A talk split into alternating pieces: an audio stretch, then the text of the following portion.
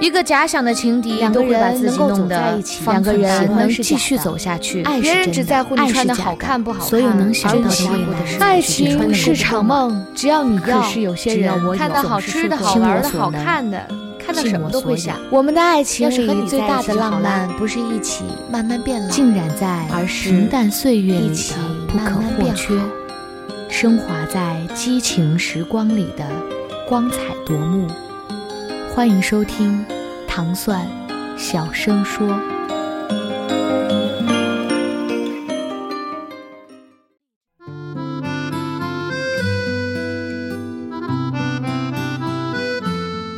你为什么总是遇不到对的人？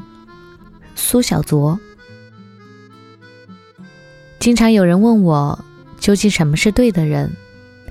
如果究其一生都遇不到对的人怎么办？其实，遇到对的人并没有那么难。有时候你觉得太难，是因受外界干扰太多，没有倾听自己内心的声音。不要总听那些所谓的过来人说，你应该找一个什么样的人，而是倾听自己内心的声音，认真考虑一下，我到底想和什么样的人共度余生。不久前，美艳动人的好友小五满脸惆怅地问我：“我都三十多岁了，要不要等到爱情再结婚？”我坚定地说：“亲爱的，无论三十岁还是四十岁，无论这过程有多难，你都要等到爱情再结婚。那万一究其一生都等不到那个对的人呢？”小五有点担忧地问我。当时我愣了。是的，这个问题很熟悉，曾经很多人问过我诸如此类的问题。思索片刻，我问小五：“那你觉得怎样才是对的人？”小五沉默片刻说：“我爸妈说，最好门当户对，有车有房，一定要是独生子女，不要是凤凰男。”我笑了。那是你父母心中最佳女婿的人选。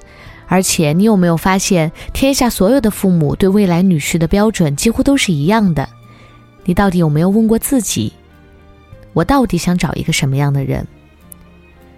小五很自然的和我讲起，现在他身边有两个追求者，有一个精英男，年长他十岁，上市公司的副总，年薪百万。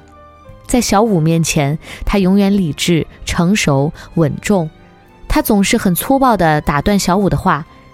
你丫头片子懂什么？我久经商场，吃过的盐都比你吃过的米多。他很武断地告诉小五：“我希望咱俩今年结婚，明年生孩子。我都四十岁了，已经没有时间谈恋爱了。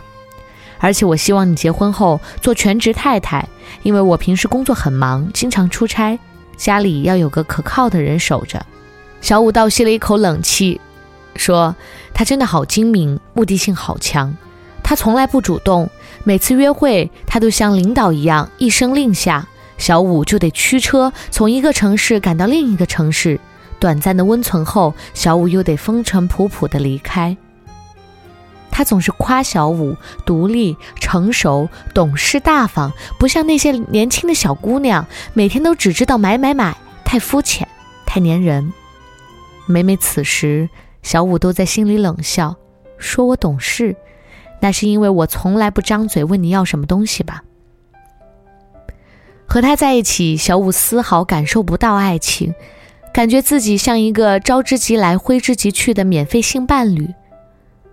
尽管如此，所有的亲朋好友都觉得精英男是最适合结婚的对象，大家都在劝小五：好不容易遇到这么完美的男人，嫁给他，一辈子衣食无忧，还能帮衬兄弟和父母。你还在犹豫什么呢？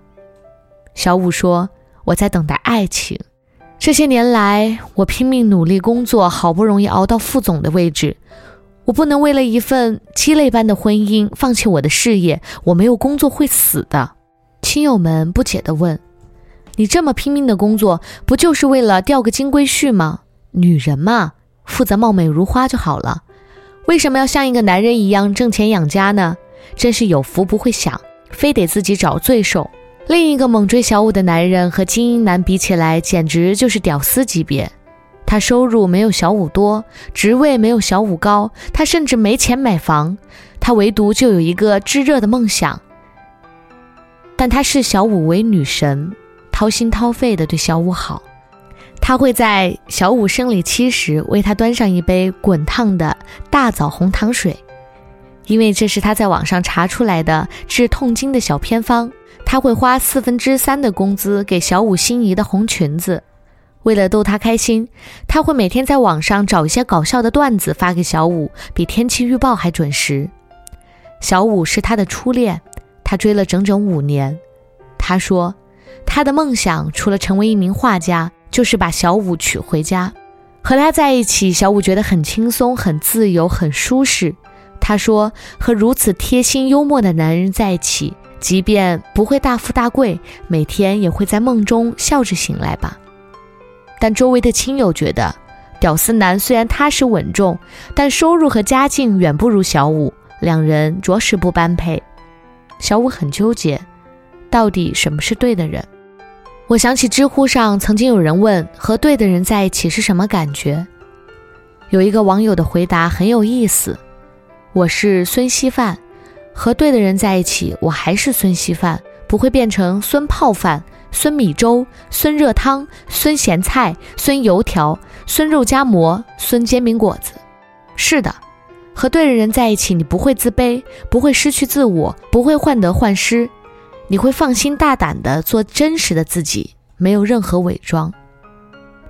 最重要的是，和对的人在一起，一切都会变得随意舒适，你不会再纠结仪式感到底是否重要。即使全世界都在怀疑我们的感情是否长久，我依然笃定，你就是那个对的人。